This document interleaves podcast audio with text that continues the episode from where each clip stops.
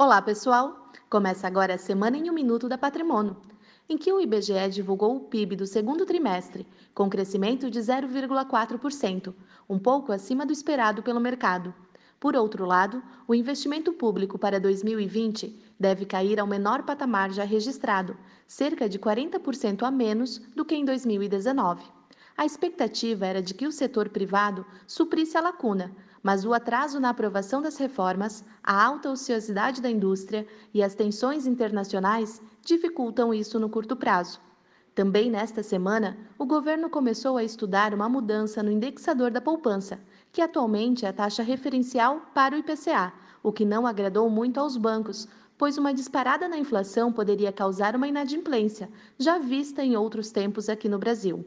Lá fora, as tensões sobre a guerra comercial parecem diminuir nessa semana, quando o Ministério do Comércio chinês informou que Pequim e Washington estão em efetiva comunicação e pretendem retirar as altas tarifas impostas recentemente. Isso animou os mercados e o Ibovespa voltou a subir nos últimos dias. Estas foram as principais notícias dessa semana. Um ótimo final de semana e até a próxima sexta-feira.